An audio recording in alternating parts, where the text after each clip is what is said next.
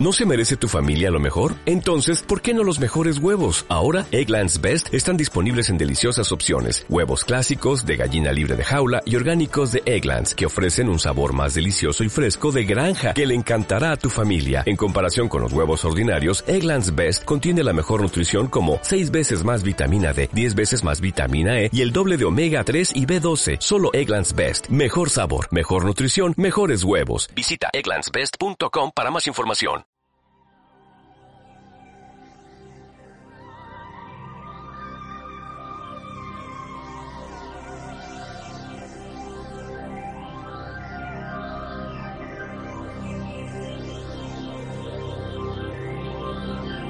Es el momento de caminar entre el misterio y la imaginación.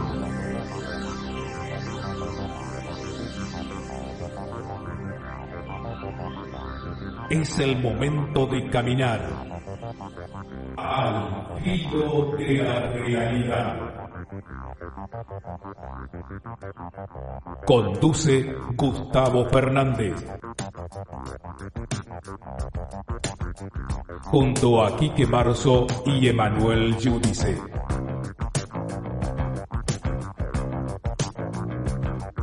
Explorando los límites del conocimiento.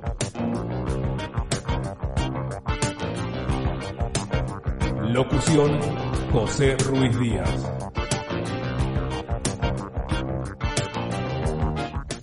Hola gente hermosa, ¿cómo están ustedes? Soy Gustavo Fernández y esto es una nueva edición de Al Filo de la Realidad. Como siempre, ovnis, parapsicología, civilizaciones desaparecidas, conspiraciones, misterios, enigmas del ser humano y el universo que lo rodea, el aporte técnico y temático de Alberto Quique Marzo y Emanuel Giudice.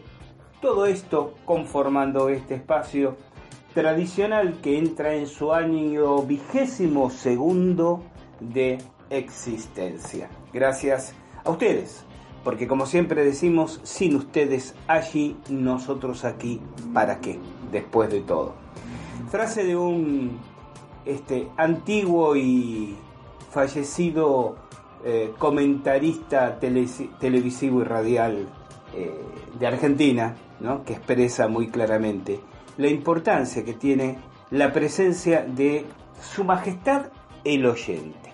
Y bien, agradeciendo a los incondicionales, a la gente que recién se acerca al filo de la realidad, sea a través de nuestro sitio en evox.com, sea a través de Spotify, a los fans que suscriben el pequeño en monto pero enorme en dimensión afectiva, apoyo económico a través del botón azul en nuestra página en iVoox o a través de los, las indicaciones y enlaces que en nuestro portal al señalamos para quienes quieren así también recibir las ediciones extra de estos podcasts como pálida retribución a la fidelización que ustedes significan a los oyentes de la radio de la historia y el misterio, a sus productores y podcasters, a la gente que nos sigue a través de OVNI Radio, a la gente que nos sigue a través de Radio Box, OVNI Radio Provincia de Corrientes, Argentina, Radio Box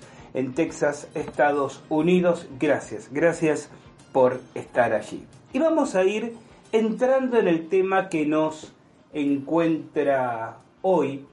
Estas últimas semanas eh, me están resultando muy interesantes. ¿Será que cuando uno dispone de tiempo para, para lectura, porque obviamente la transición de un año a otro implica también un cierto periodo vacacional, nunca en estas lides uno está completamente de vacaciones, ¿no?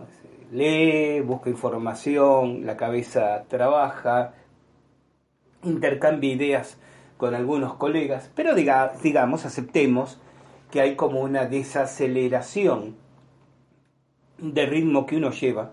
Y en esos espacios es natural que comiencen a decantar consciente o inconscientemente ciertas reflexiones.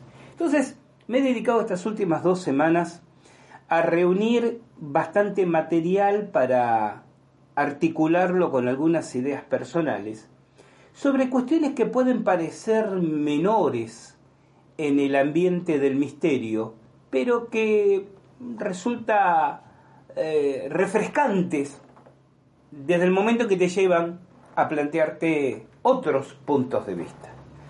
Les cuento que hace un par de días del momento que estoy grabando esto, llegó a mis manos la edición original del año 1955.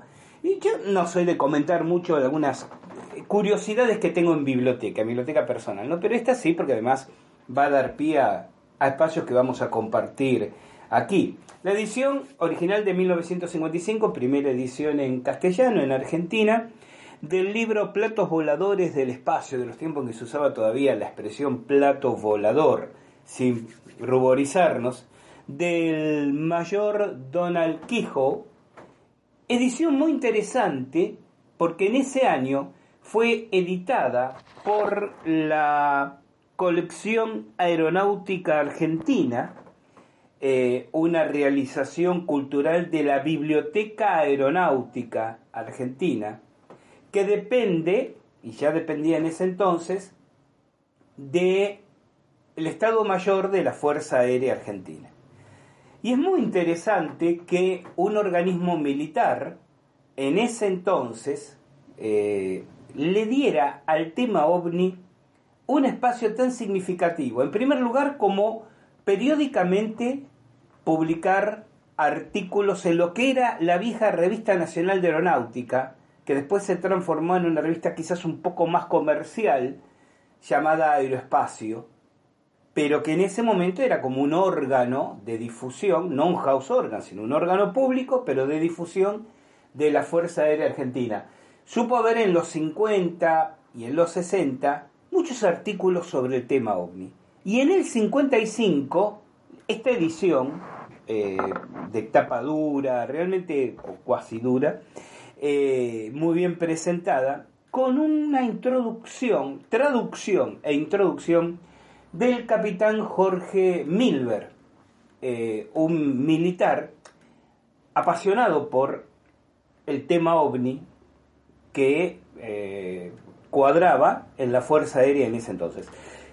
Yo he escrito, y esto ha sido tema de, de algún viejísimo podcast, sobre lo que los militares argentinos supieron ocultar sobre ovnis.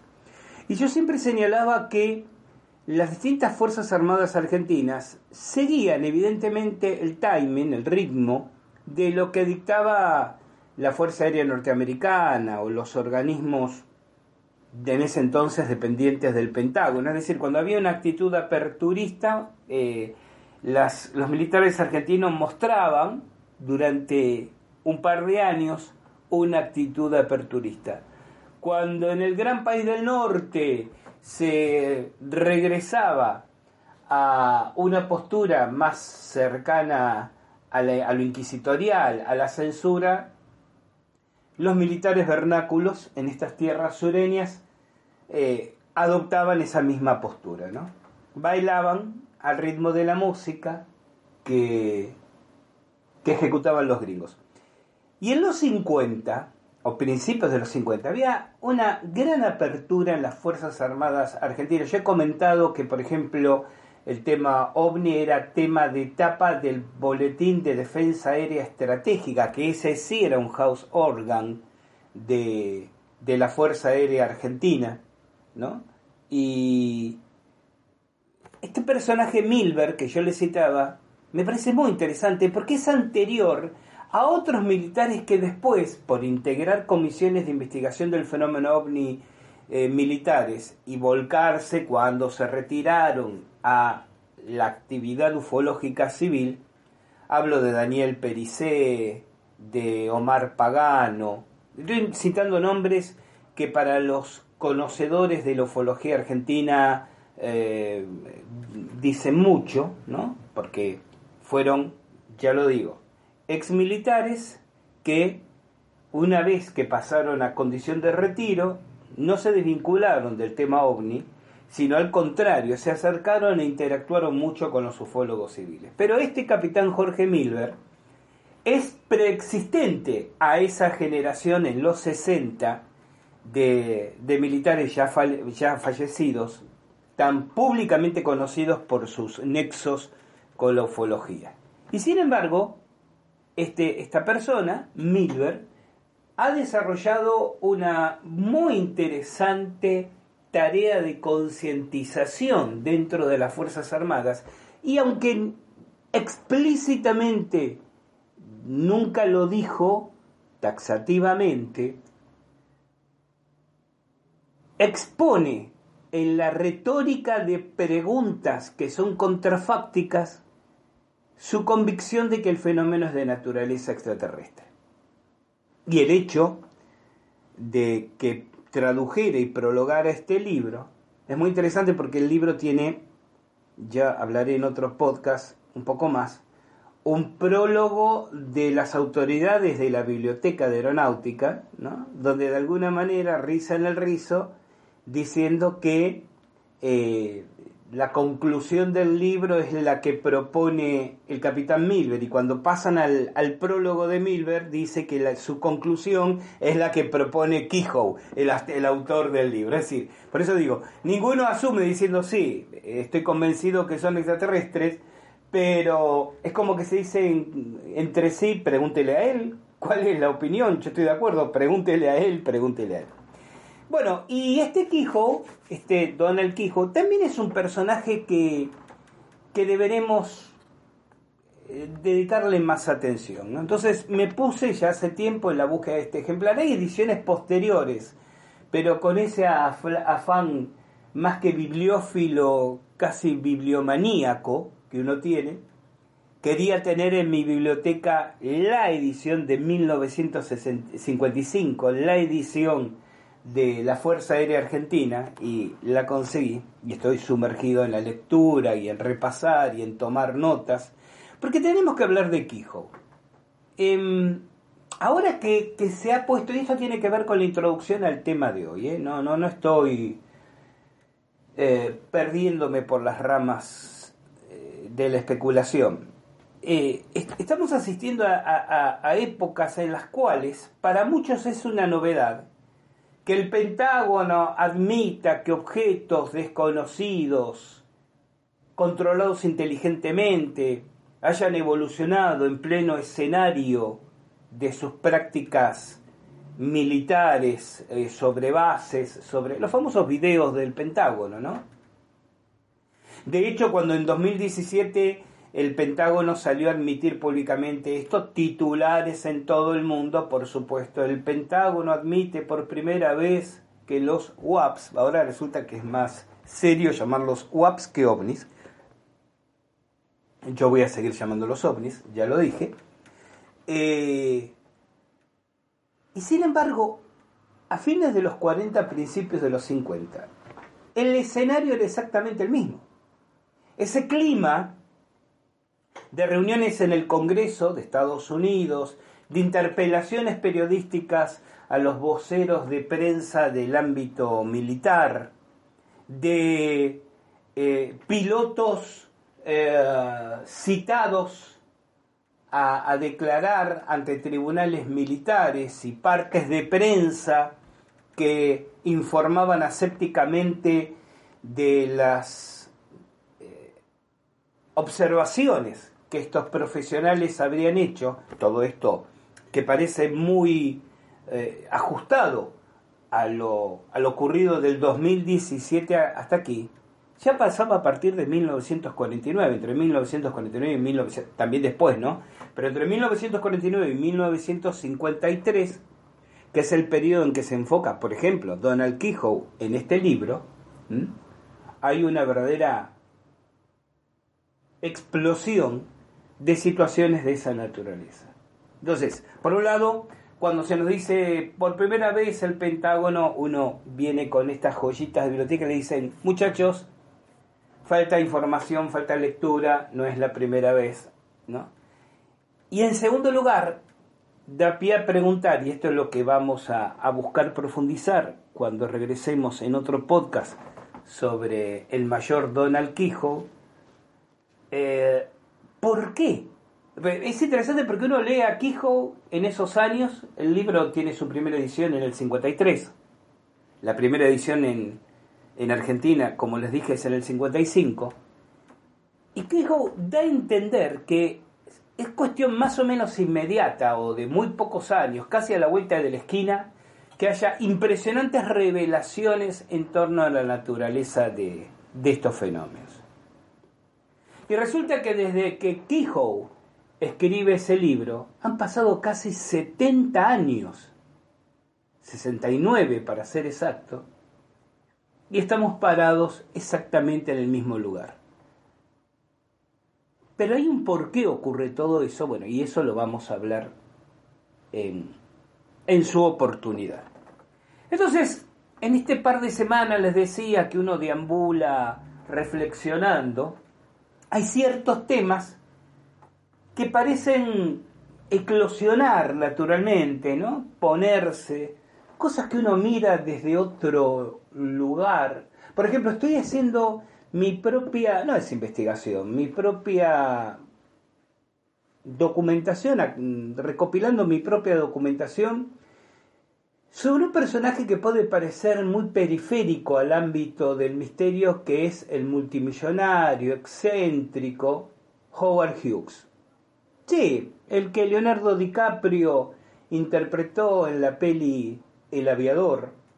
Y mm, ustedes ya saben, inventor de ese avión Hércules de madera de abedul, que quiso venderle al ejército de Estados Unidos, desarrollador de muchos inventos y prototipos, director de películas, eh, pertinaz seductor de cuanta actriz bella se cruzara en su camino. Porque hemos tratado muchas veces en el filo de la realidad cómo Hollywood parece estar como sembrando ideas en el inconsciente colectivo. No, no voy a volver sobre el punto, pero esto cuando hablábamos de Men in Blacks, del Día de la Independencia, ya comenzando con encuentros cercanos del tercer tipo, ¿por qué no? Eh, señalamos ítems que apuntaban a, a ilustrar senderos hollywoodenses en esa dirección. Aprovechando un poco el descanso, yo siempre digo que no me gusta asumir poses de pseudo intelectual, ¿no? Como los que dicen, no, yo solo miro cine francés de los años 60-70 o eh, las primeras producciones de Kurosawa. A mí me gusta, soy muy ecléctico en mis gustos cinéfilos y también me gusta el más tonto cine yankee de entretenimiento simplemente para pasar un rato distendido. Pero me llamó mucho la atención algo que saltando en Netflix, a Flow, a, Disney y viendo algunas, algunos capítulos sueltos por aquí, algo, me llama mucho la atención algo del universo Marvel. ¿Mm? Sí, ya lo saben ustedes. Iron Man, Capitán América, este, Hulk, ¿qué más está ahí? Ojo del Kong, Guardianes de la Galaxia y todo lo demás. No, lo que me llamó la atención Miren, a mí me. Esto, lo, cuento casi en tono intimista. Me gusta mucho, eh, estéticamente, el periodo de los 45 a 65, no años de edad, sino de los años 1945 a 1965. Es más, con, con Mariela, con mi esposa, disfrutamos mucho toda película de esa época, la música de esa época, la estética de esa época, la tecnología de esa, la tecnología retro, yo tengo debilidad por la, por la tecno vintage, como se dice ahora, ¿no? Eh, y entonces, en un momento, me pongo a ver algunos episodios de una de estas series, Agente Carter. La historia ya saben, Peggy Carter era la novia del Capitán América en tiempo de la Segunda Guerra Mundial cuando el Capitán América eh, se da la piña, como decimos en Argentina, con su avión en, algún lugar del Ártico, ¿no? Después el tipo queda congelado y lo reviven este, 60 años más tarde. Y, esta, y esta damisela, eh, Carter, eh, británica, era miembro del MI5, del MI6, los servicios secretos británicos, bueno, así lo conoce a, al Capitán América y la serie trata de un tema que en el universo Marvel también se toca por otros lados, que se constituye para luchar contra terribles armas secretas nazis, lo que sería eh, la Reserva Científica y Estratégica, una especie de, de, CIA científica estadounidense, eh, o de agencia tipo NSA, que a los pocos años se transforma en SHIELD, una organización ultra secreta que va incorporando superhombres y más. Bueno, y ahí ya vuela la ciencia ficción más, más desatada. Lo interesante es que ubica en ese periodo, fines de la Segunda Guerra Mundial, primeros años posteriores, al padre de Tony Stark. Tony Stark, ya saben, es Iron Man en el universo, el multimillonario, excéntrico, plim, plim, plim, contemporáneo. El padre de Tony Stark Howard Stark es casi la, premonición del hijo. Brillante, genio inventor, este, gran piloto de aviación, desarrollador de prototipos avanzadísimos de vuelo, gran seductor. Este Howard Stark es casi, ya está, ya está, el personaje digo, el, individuo, no recuerdo ahora el nombre del actor, que ocupa el rol del personaje, es prácticamente una copia clónica del, del Hughes como lo recordamos en las fotografías. Y hasta su propio nombre, Howard Stark, tiene esa, esa connotación. Y entonces me quedé pensando, digo, ¿cuál es la razón por la cual Marvel nos eh, mete este personaje, lo mete de alguna manera elípticamente a Hogarth Hughes eh, como patrocinador de esta organización secreta. Bueno, como ven uno tiene en vacaciones mucho tiempo libre para pensar y entonces me dije, ¿y si de pronto ocurriera aquí lo que hemos postulado que ocurre con Hollywood en otras, nos están sugiriendo casi subliminalmente o nos están transmitiendo masivamente o solo para quienes tienen oídos para escuchar, ¿no? Y ojos para ver. Determinadas líneas de investigación, bueno, estoy detrás de ese tema, ¿no? Si es tan azarosa la, la similitud entre el Howard Stark y Howard Hughes, o también este Hughes tuvo algún tipo de de vínculo con alguna de estas organizaciones secretas dentro de la égida norteamericana que pueden estar vinculadas a, estos temas. Y mm, antes de ir a la pausa, quiero comentar que entre las cosas que parecen otra vez volver a pasar, vino nuevo en odres viejos, dice el refrán, el 29 de diciembre un señor llamado David Martin, corresponsal de CBS en el Pentágono, ¿no? El, periodista destacado oficialmente en, el Pentágono, en una entrevista eh, televisiva, obviamente por CBS, dijo que en el 2022 hay dos grandes enigmas que dominan la atención del Pentágono y uno de ellos va a ser develado. Uno, el de los ovnis y otro el síndrome de La Habana. Esa es la propuesta del programa de hoy. Eh, no profundizó más, y si ustedes buscan la entrevista en internet van a ver que rápidamente avanza sobre otros temas, pero Martin, eh, sea porque le sugirieron que planteara la inquietud, o sea porque objetivamente como periodista es su percepción, puso al tema del programa de hoy de Al filo de la realidad del síndrome de La Habana al mismo nivel de importancia, en el sentido que su revelación, y esto lo dice David Martin, va a ser realmente conmocionante para el mundo entero. Si los ovnis son lo que sospechamos que son, eh, no habrá duda que lo será. Pero si lo que se revela es el, lo que hay detrás del síndrome de La Habana, ¿qué tan importante puede ser? Y de eso vamos a hablar en el programa de hoy. Un programa que se lo dedico a mi querida amiga colombiana Johanna Pérez Vázquez, quien en, un, eh, en una manifestación de sus innatas capacidades de percepción extrasensorial, cuando yo estaba trabajando ya en este, en este podcast, preparándome para hacer esta grabación, me envía un tweet eh, preguntándome si conocía las declaraciones de David Martin y a cuál de las dos eh, revelaciones le apostaba, ¿no? Bueno, y yo le contestaba a Johanna y, les cuento a ustedes, en realidad no le apuesto a ninguna de las dos, porque ¿qué es lo que van a revelar? Lo que las elites quieren que creamos, eso no es una verdadera revelación. Bien, vamos a la pausa habitual en este programa. Cuando regresemos en Al filo de la realidad, el síndrome de La Habana, una nueva generación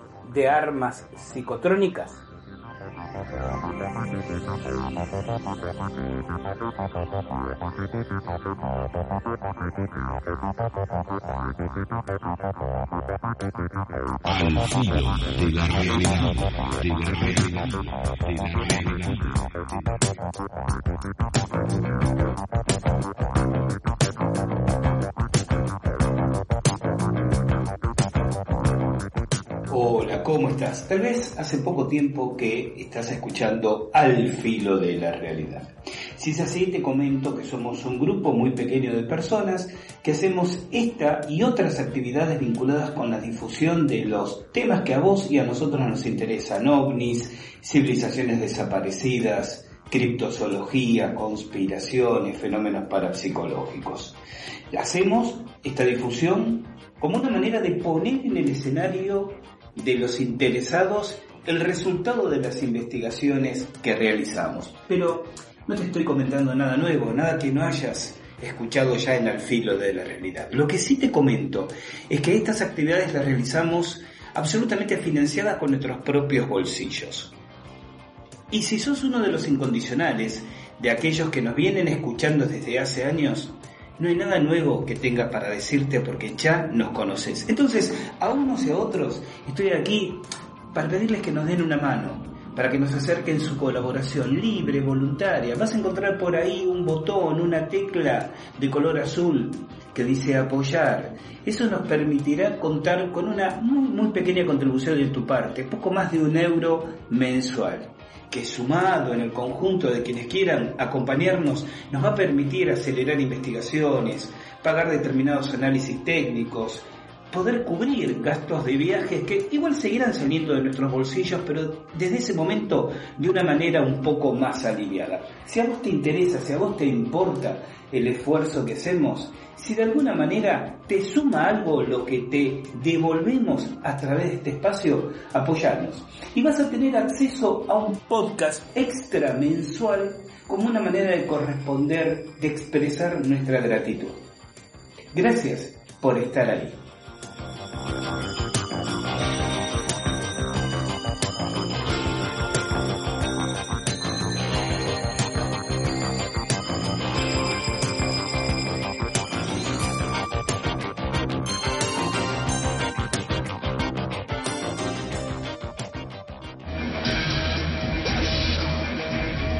Conoces la pregunta, igual que yo. ¿Qué es Matrix? Es el mundo que han puesto ante tus ojos para que no veas la verdad. Por desgracia a nadie se le puede decir lo que Matrix es.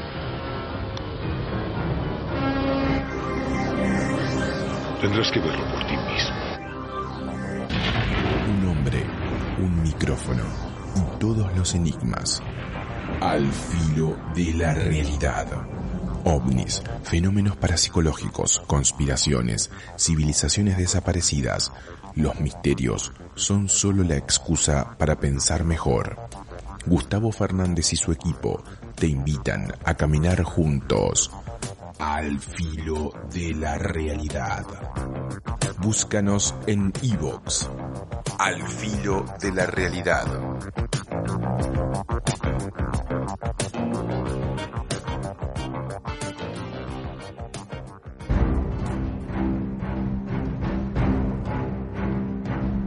Estudia, trabaja, sé un buen marido o una buena esposa.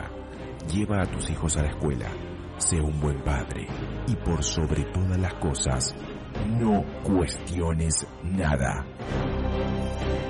Conspiraciones. La verdad está entre nosotros, pero estratégicamente oculta.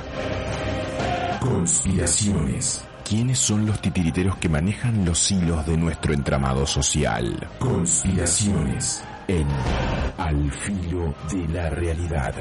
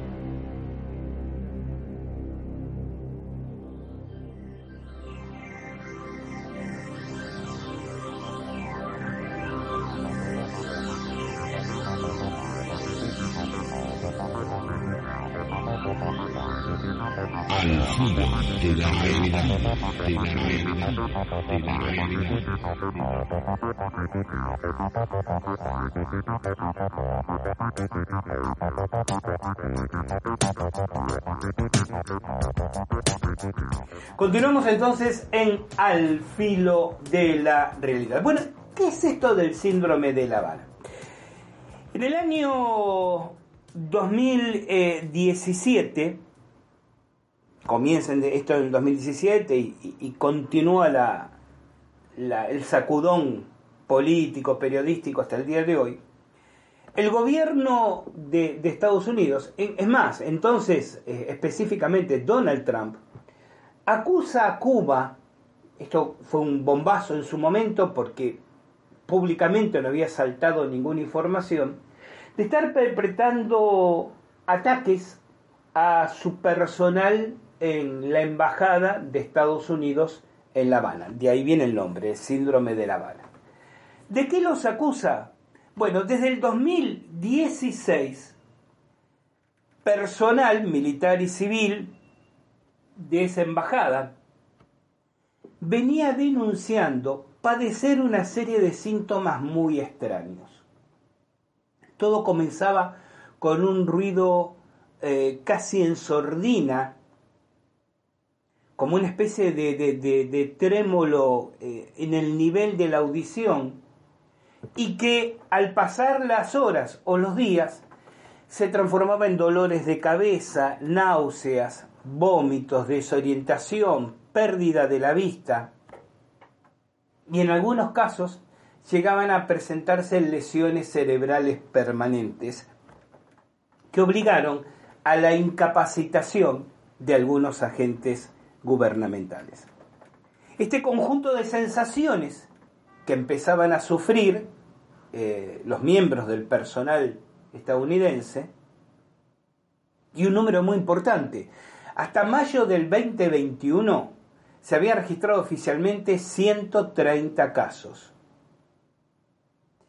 Eh, no encontraban los médicos un causal, un disparador eh, determinante, toman intervención los eh, cirujanos militares, los médicos eh, militares, y comienza esta investigación sobre la cual Trump no mantiene la prudencia del silencio y comienza a hacer acusaciones públicas. En ese momento se pensó que era un exabrupto del expresidente, pero en el año 2018, al año siguiente, la revista de el, jornal. La revista mensual de la Asociación Norteamericana de Medicina, una publicación sumamente prestigiosa del ámbito científico que se viene publicando de forma interrumpida desde 1898, presenta evidencia de esas lesiones cerebrales eh, que les comentaba anteriormente. Si bien admite que no se puede establecer las causas de esas lesiones cerebrales. El punto es que entre el 17, 18, 19 el asunto se fue complejizando. Primero porque ya no eran solo los miembros del personal de la Embajada Norteamericana en Cuba. Es más, ya no eran solo los americanos, los norteamericanos, los estadounidenses. Miembros de la Embajada canadiense comenzaron a presentar los mismos síntomas. Un total de 24.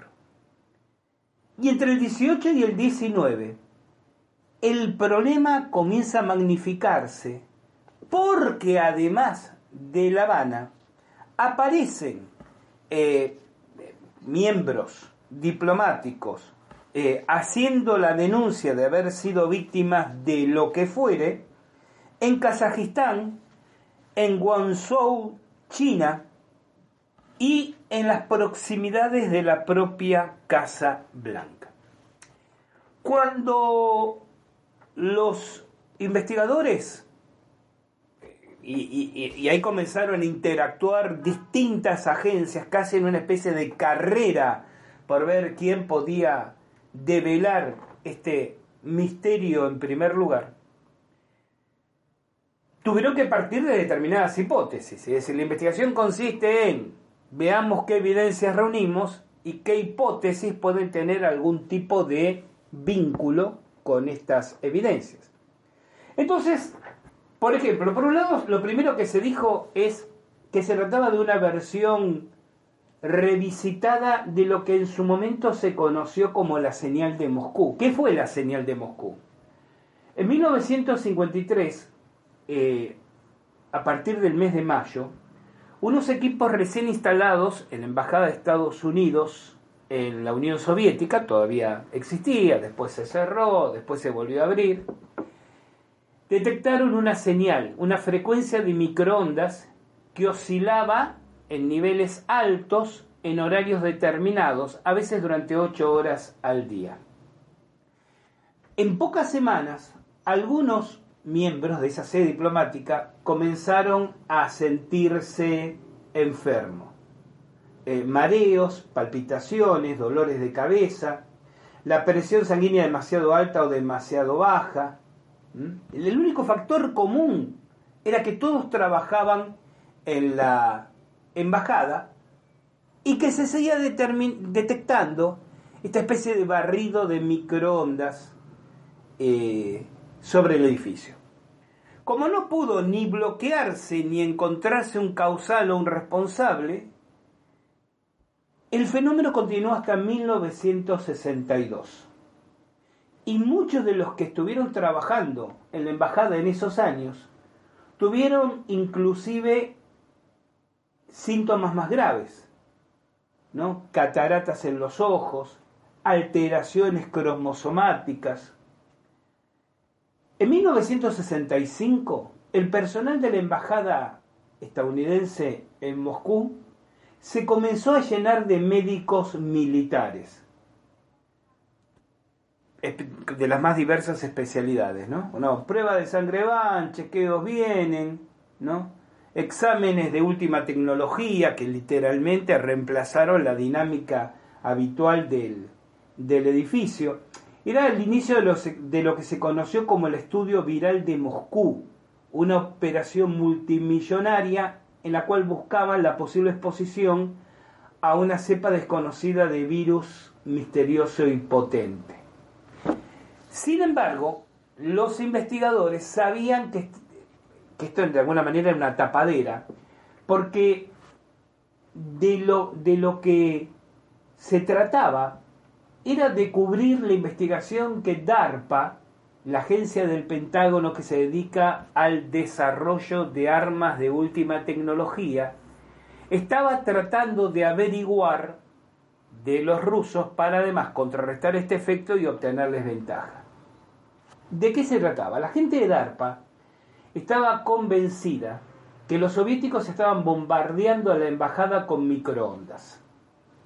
A partir de las primeras evidencias que sus propios aparatos les habían dado a partir de 1953.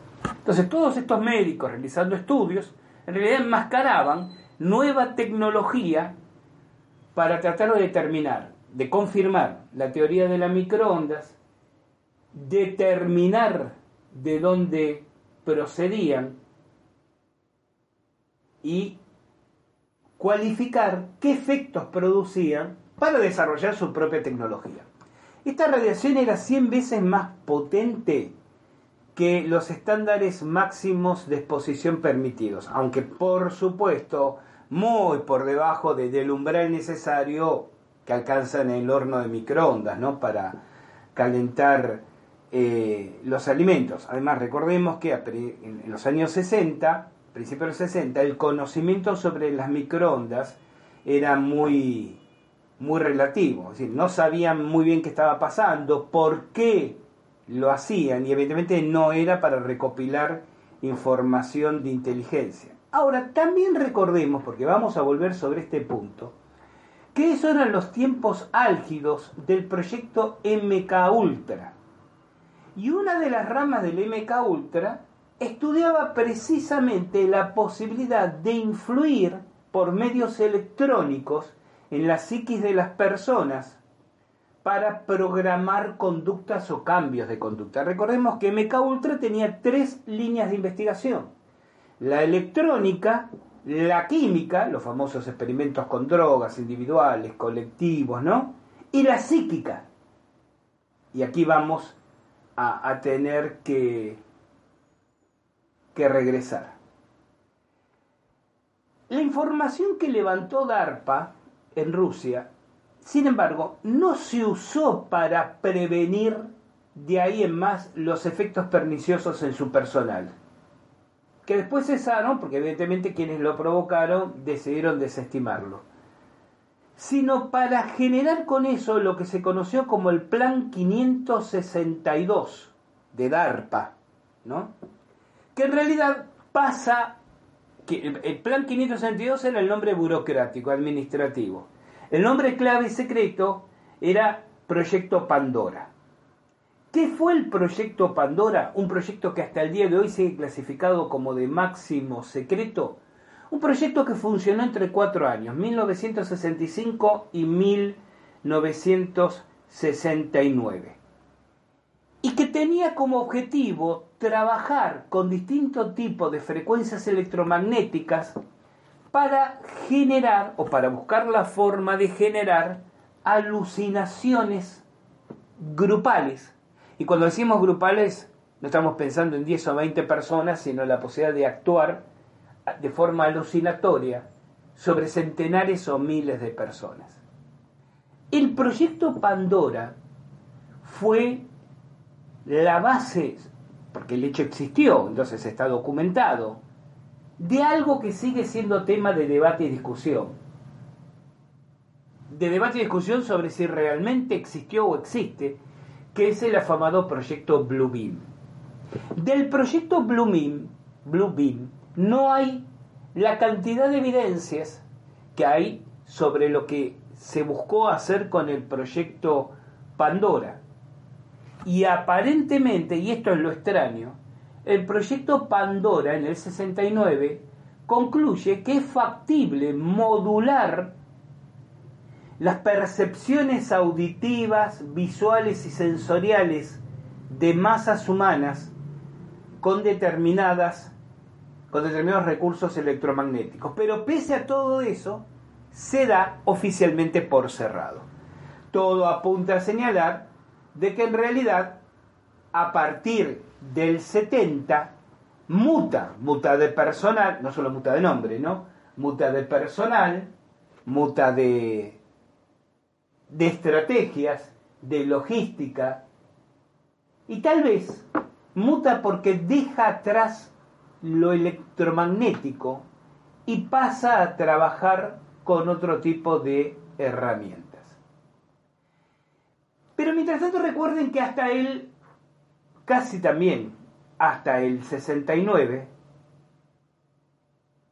siguió produciéndose la señal de Moscú en la embajada en Estados Unidos. ¿Y saben cuál fue la recomendación eficiente según los informes presentados?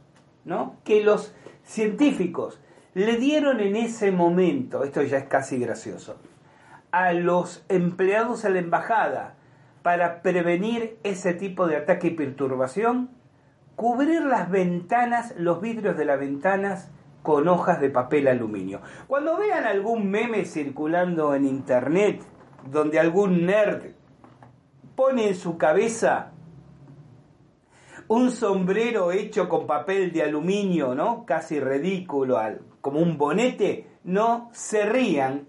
En primer lugar, porque no sería tan improbable que funcionara. Y en segundo lugar, porque en todo caso es una vulgarización de algo que se hizo en algún momento. Durante un par de años en la embajada, hasta que evidentemente los, los soviéticos desistieron o pasaron a otro tipo de técnicos, las ventanas porque aparentemente lo que fuera que se estaba empleando no pasaba a través del, del concreto de las paredes, ¿no? Lo hacían los puntos débiles, que eran los vidrios y celosías de las ventanas. Los vidrios de las ventanas, especialmente de los pisos superiores de la embajada, que era donde más parecía concentrarse cuantitativamente los perjuicios de estas radiaciones, estuvieron cubiertos con papel de aluminio. Entonces, con este antecedente, de la señal de Moscú, regresemos al síndrome de La Habana.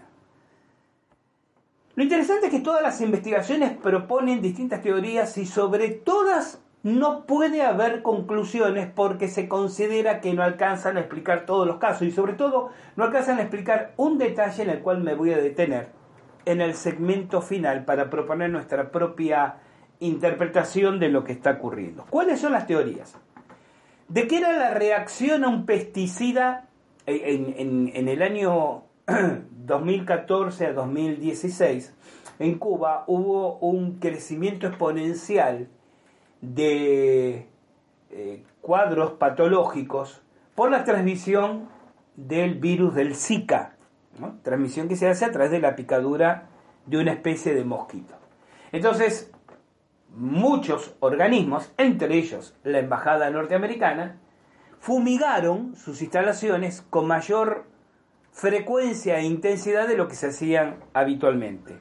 Entonces, una de las teorías que se planteó es de que podía tratarse de un efecto colateral al, pesticida, que tal vez incluía algunos productos químicos eh, tóxicos, ¿no? Esa fue de pronto una de las primeras explicaciones. Eh, paralelamente se propone la explicación que estas perturbaciones, ya tendría otra intencionalidad, estarían provocadas por radiación de microondas, aquí evidentemente acudieron a desempolvar los archivos de la señal de Moscú para replantear el caso, o una exposición a pulsaciones eh, electromagnéticas, lo que terminaba provocando lo que se conoce como un estrés oxidativo. Pero el análisis del personal afectado no ha permitido reunir evidencia suficiente de que pulsos electromagnéticos o radiación de microondas sean los causantes. Además, cuando se investigaban estas teorías, empezaron a trabajarse en un sinnúmero de eh, líneas de investigación que son como muy técnicas y puristas, ¿no? Porque quizás se trataba, decían algunos, no, no de pulsiones electromagnéticas, sino de radiación de microondas, sino la aplicación de ultrasonido que provocaba lo que se conoce como distorsión de intermodulación.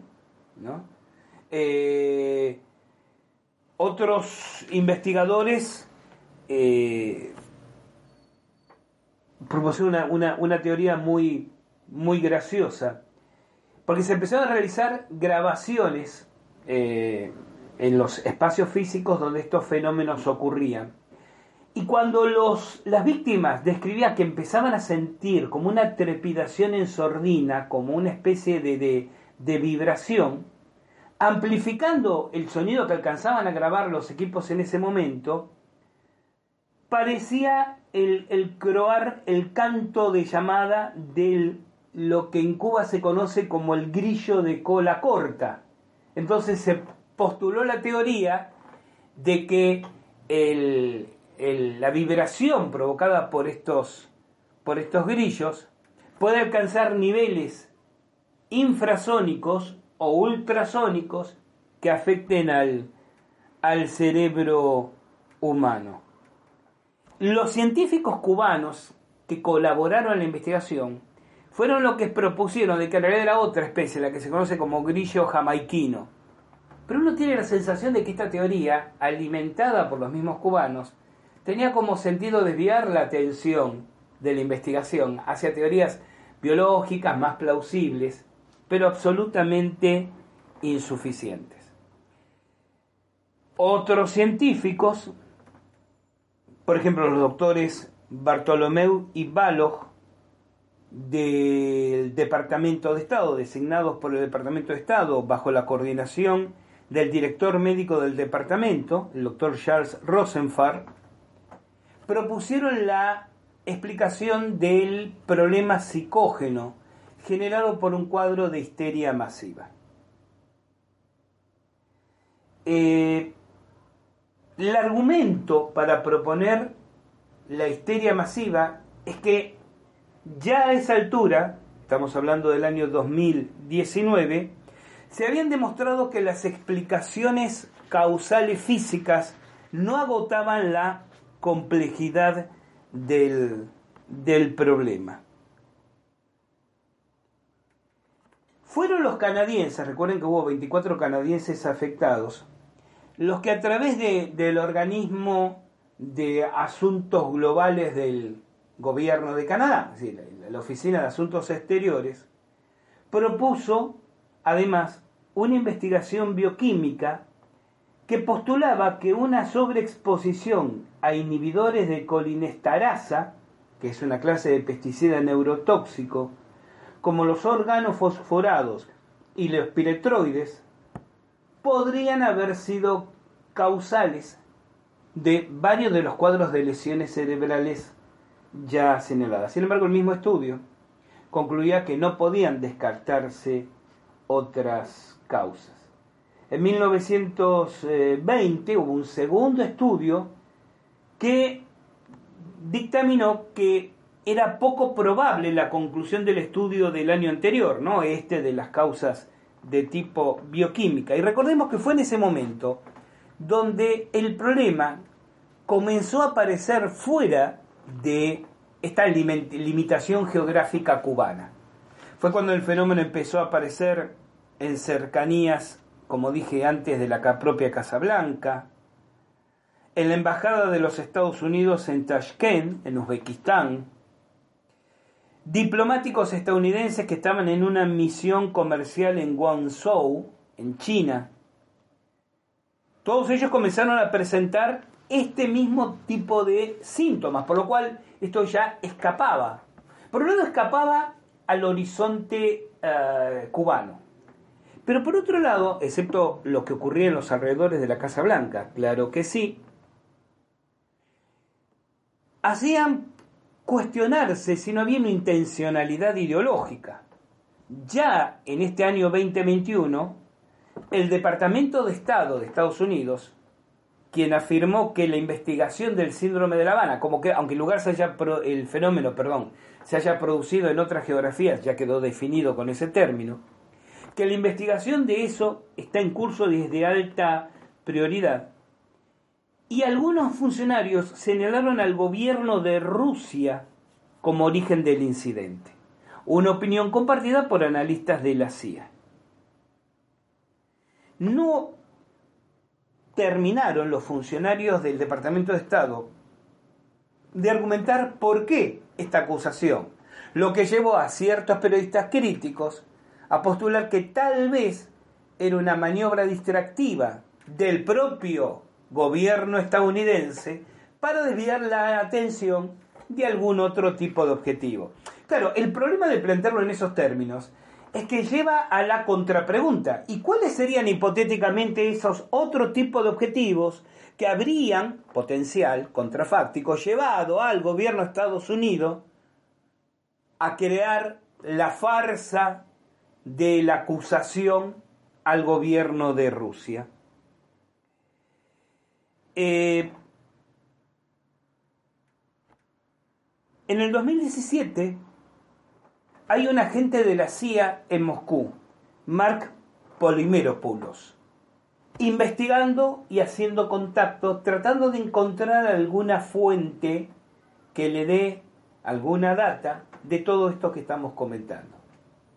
Y empieza a ser víctima él de los mismos síntomas que venimos eh, mencionando hasta aquí. Al punto que tiene que ser rápidamente evacuado de Rusia, con grave riesgo de su vida, y finalmente diagnosticado en el Centro Médico Walter Reed, que depende directamente del gobierno de Estados Unidos, como siendo víctima de una lesión cerebral traumática.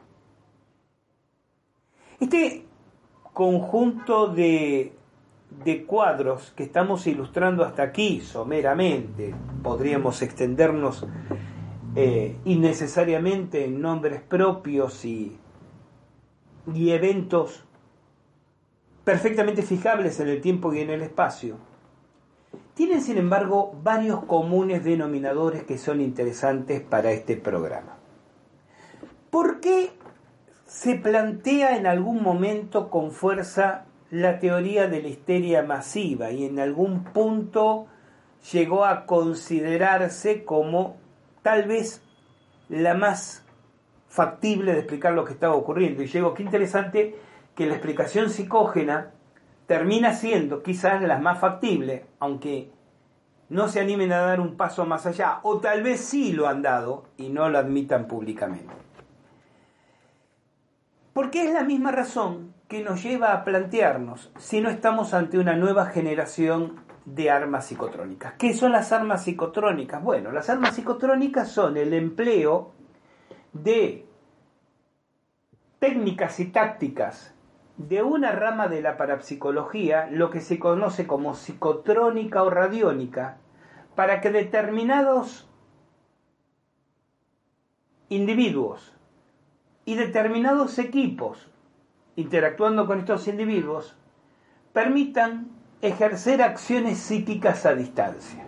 Recuerden los experimentos de visión remota del proyecto MK Ultra, del cual hemos hablado en unos cuantos podcasts atrás. Siempre se dijo que el proyecto Visión Remota, ¿qué era el proyecto Visión Remota? Entrenar psíquicos para que pudieran hacer lecturas clarividentes, por ejemplo, de bases enemigas, de silos nucleares, de, la conducta de personajes o la ubicación o la actividad de personajes sobre los cuales no se podía hacer espionaje directo o sobre los cuales los métodos de, de, vigilancia tradicionales, digo, los electrónicos, ¿no? No podían ejercer efecto. Siempre se dijo que el proyecto Visión Remota había sido cerrado porque no se habían conseguido resultados suficientemente interesantes que justificaran continuar con los mismos. Y como hemos postulado, no sé si demostrado en distintos podcasts del filo de la realidad, nuestra convicción es que en realidad, como el proyecto Pandora, lo que se hizo fue cerrarlo para abrir uno nuevo con otro nombre, en otro contexto y otros recursos logística e integrantes. Rusia, y eso quizás le daría sentido a la acusación que hace el Departamento de Estado al afirmar que Rusia está detrás del síndrome de La Habana, supo ser en épocas de la Guerra Fría y tras la cortina de hierro el país que más impactantes avances hizo en el campo de lo que hoy llamamos psicotrónica o radiónica. A ver, vamos a aclarar un poco los conceptos. Estos fenómenos que estudia la parapsicología casi de una manera empírica, ¿no? de laboratorio, cuando se emplean pasan a llamarse psicotrónica. Y cuando yo me valgo de determinados aparatos objetos más sencillos, menos complejos, más elaborados, para acumular y dirigir este tipo de energía sutil, esa rama de la parapsicología se llama radiónica. Recordemos que uno de los libros más interesantes, escritos a fines de la década de los 60, fue aquel Experimentos parapsicológicos tras la cortina de hierro. Recuerden que fue en Checoslovaquia, estando bajo la égida soviética, donde la piramidología aplicada, es decir, la aplicación de energía piramidal, alcanzó su máximo desarrollo. Recuerden que la KGB fue la organización que más recursos, más dinero supo destinar a la investigación parapsicológica. Y recuerden que si los rusos se llevaron algo de los nazis cuando cae Berlín, que los gringos no pudieron llevarse en la misma proporción, fueron precisamente las investigaciones parapsicológicas que los nazis estaban haciendo. Tema que también hemos tratado en este programa. Entonces, el gran avance que la Unión Soviética había hecho en el campo de lo parapsicológico y lo parapsicológico aplicado, es decir, lo psicotrónico y lo radiónico. Hubiera sido infantil creer que se diluyó en la nada simplemente por la caída del muro de Berlín, por la caída del comunismo en Rusia. La naturaleza imperialista de Rusia sigue siendo tan evidente, aunque hoy en día tenga una ideologización más cercana a la autocracia capitalista que al comunismo, pero la actitud, este, esta especie de, imperialismo no, no solo económico, geopolítico, intelectual, sigue tan vivo hoy como hace 60 o 70 años. Entonces ese conjunto de investigaciones no pudieron haber terminado en el cesto de residuos. Recordemos que en los tiempos de la invasión soviética a Afganistán y cuando los soviéticos son rechazados y luego en la invasión norteamericana a Afganistán, hubo muchas denuncias del uso de armas psicotrónicas, primero de los soviéticos contra los afganos y tardíamente de los afganos, de los rebeldes afganos contra norteamericanos, por haber secuestrado a los expertos soviéticos, haberlos coaccionado o haberse encargado de apropiarse tras la huida y retirada soviética de los elementos necesarios que hubieran transformado, que habrían convertido a Afganistán en un campo experimental psicotrónico. Y de esto, lo que pasa es que estamos hablando de tiempos donde, como yo siempre digo, pre-internet, ¿no? Entonces tendemos a olvidar lo que se publicó en esos años y que quizás no ha quedado, no todo.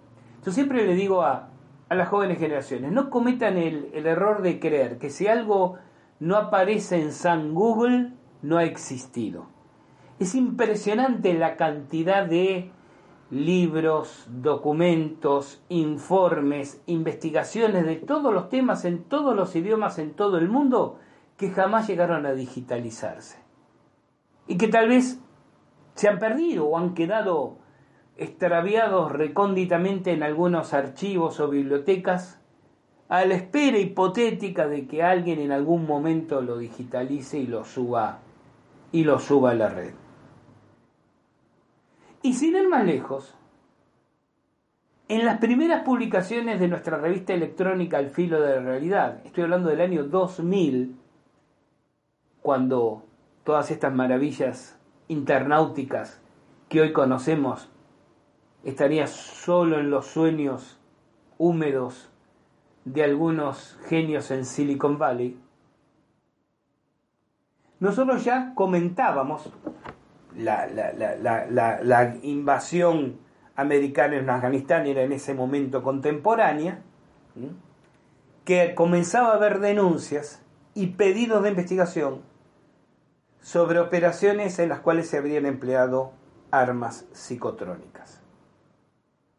La propia existencia del proyecto MK Ultra, otra vez lo remito al podcast en el cual tratamos el tema en extensión, demuestra que se trabajó con las mismas. Ahora, Gustavo, dirán ustedes, ¿y por qué suponer que el síndrome de la, Habana tiene que ver, además de que ocurre en Cuba o comenzó ocurriendo en Cuba, en China, ¿no? en Rusia, en países satélites, de alguna manera, como Uzbekistán, ¿no? Eh, claro, no ocurrió en Francia, no ocurrió en Inglaterra, ocurrió en territorios que están de alguna manera predispuestos naturalmente a ser objetivo en los gringos. Sí, Gustavo, pero me estás diciendo que ocurrió también en cercanías de la Casa Blanca. Es que el premio mayor está ahí, ¿sí? Que justifica ah, contar con algunos agentes, con algunos espías tratando de hacer lo que sea que hagan en proximidades de la Casa Blanca. Pero ¿por qué, Gustavo, tu convicción que estamos en presencia de una nueva generación de armas psicotrónicas? Miren, en realidad les voy a dar dos argumentos. Y ustedes dirán, no son evidencias a favor de las armas psicotrónicas, son evidencias por default de armas psicotrónicas. El primer argumento es que todas las investigaciones, y Gringolandia no ha escatimado recursos humanos, económicos, tecnológicos del 17 hacia aquí para investigar. Por algo están a punto de presentar. Volvemos a los comentarios de David Martin, ¿recuerdan? Yo no creo que terminen revelando el misterio de los ovnis. Yo creo que van a terminar dándonos alguna historia sobre lo que es el síndrome de La Habana. La pregunta es, como le contestaba a, a mi amiga Johanna en esa oportunidad, claro, ¿qué nos van a decir? ¿Lo que realmente ocurre o lo que quieren que creamos que ocurre? Pero todas las teorías, inclusive la de la histeria, pasando por los pesticidas, ultrasonidos, pulsos electromagnéticos, microondas, etcétera, etcétera, etcétera, se han caído por su propio peso. Estamos un poquito como la investigación del fenómeno ovni, ¿no? La investigación del fenómeno ovni no es la investigación sobre lo que es el ovni, es la investigación sobre lo que no es. Tenemos un caso, lo investigamos y decimos, no es un globo sonda, no es un avión, no es un fraude, no es un fenómeno atmosférico, no es un satélite, no es, no es, no es, entonces es un ovni presuntamente una, supongamos, nave extraterrestre. Aquí estamos en una situación muy similar. No es un pesticida, no es ultrasonido, no es infrasonido, no es pulso electromagnético, no es microondas, no es, no es, no es. Tenemos que pensar una, ¿cómo decía Sherlock Holmes? Cuando todas las explicaciones posibles son improbables, la explicación más improbable termina siendo realidad. Bueno, algo así era la idea. Es decir, en, argentino cotidiano, si todas las explicaciones normales se te caen, la más loca, por loca que parezca, tiene que ser la correcta. Pero el otro punto, y vamos a ocupar unos minutos en explicarlo, sí puede ser considerado una evidencia. Una de las razones por la que se propuso la teoría de la histeria masiva, en lugar de las otras, era el, carácter selectivo de estas perturbaciones. Es decir, podemos hablar de 10 empleados en la embajada que una semana acusan todos los mismos síntomas. Pero hay otros 20 empleados que están con ellos y que no les pasa absolutamente nada. ¿Se comprende? Siempre se ha dicho que uno de los aspectos más interesantes de los fenómenos parapsicológicos es que no cumple lo que, y voy a tratar de ponerme no muy técnico, lo que conocemos como el efecto de campo. A ver, supongamos que tengo frente a mí un público en una clase, en una conferencia. Tengo 40 personas sentadas en sus butacas frente a mí. Y supongamos que yo puedo provocar a voluntad fenómenos parapsicológicos, por ejemplo la telepatía. Entonces, lo voy a simplificar mucho, ¿sí? Decido telepáticamente comunicarme con la persona que está sentada en la última hilera de asientos. Y supongamos que lo hago, ¿no? Y que se comprueba de que tuve una telepatía con esa persona.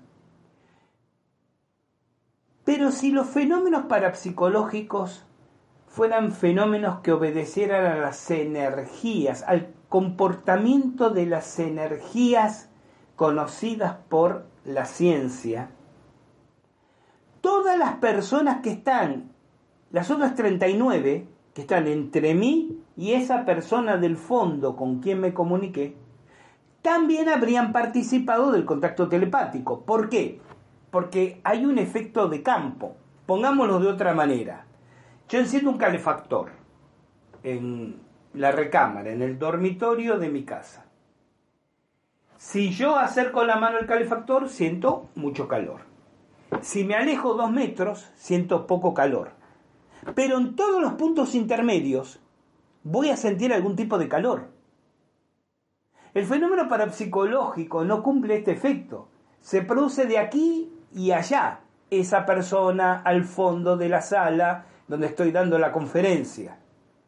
No cumple este efecto de barrido de campo que todo, toda energía, calor, luz, sonido, si estamos en una sala 40 personas y mis palabras las puede escuchar quien está al fondo de la sala, es obvio que lo escuchan todos los que están en el medio entre mi persona y aquella persona en el fondo de la sala. Es tan obvio que casi no le prestamos atención a la importancia de esto.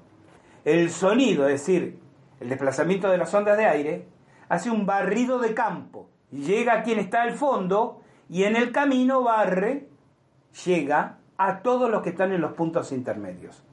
Lo parapsicológico no hace esto. Un fenómeno telequinético. ¿Sí? Supongamos que yo manejara la telequinesis a voluntad. En este momento estoy mirando un libro al final del estante de mi biblioteca y provoco que se caiga el libro telequinéticamente. Pero si la energía, si la fuerza telequinética provocara un barrido de campo, todos los libros que están antes del último libro del estante también caerían. Este aspecto selectivo de lo parapsicológico que ha llevado a algunos autores a suponer que la descarga de energía psíquica no se mueve en este plano dimensional universo, sino en un universo paralelo. Es como que entrara en un plano distinto de esta realidad aquí, en mi mente, y emergiera en el lugar o la persona donde se muestra el efecto, sin atravesar en este plano o universo los puntos intermedios. Qué loco, ¿no? Sí, qué loco, pero recuerden a Sherlock Holmes. Además, sabemos, porque está demostrado empíricamente, que estos fenómenos se producen. Y sabemos, porque está demostrado empíricamente, que no cumplen este barrido de campo. Entonces, por loco que sea cualquier especulación explicativa, alguna tiene que ser correcta, pues no lo son las convencionales. Bien, en el caso del síndrome de La Habana, se está produciendo el mismo efecto selectivo. Entre un grupo de personas, la persona afectada es esa y no los que están al lado. Esto llevó a los científicos mencionados anteriormente a presuponer, ya presupusieron la idea de que esto tuviera un origen más psicológico. Una persona es más vulnerable, más inestable, psíquicamente más permeable a un fenómeno de histeria masiva. Luego, se agota las alternancias de la histeria masiva y volvemos al punto al punto de partida. Pero este comportamiento tan particular, tan extraño de lo que afecta a los miembros de las embajadas, es perfectamente consistente y coherente con el comportamiento de los eventos parapsicológicos, más no con el de los pulsos electromagnéticos, microondas, pesticidas, etcétera, etcétera, etcétera. Como es perfectamente coherente con la eventualidad de lo parapsicológico y por el escenario en que ocurren, y que no voy a ser redundante en repasar ahora, es que provisoriamente postulamos la conclusión que estamos ante una segunda ola, una nueva arremetida, una, un revival o una nueva generación, aunque más no fuera experimental por ahora, de armas psicotrónicas. Veremos finalmente si en este 2022 la predicción de David Martin con la que inauguramos este programa se revela y si el síndrome de La Habana es el gran misterio que el gobierno de Estados Unidos dice terminar explicando durante el curso de este año.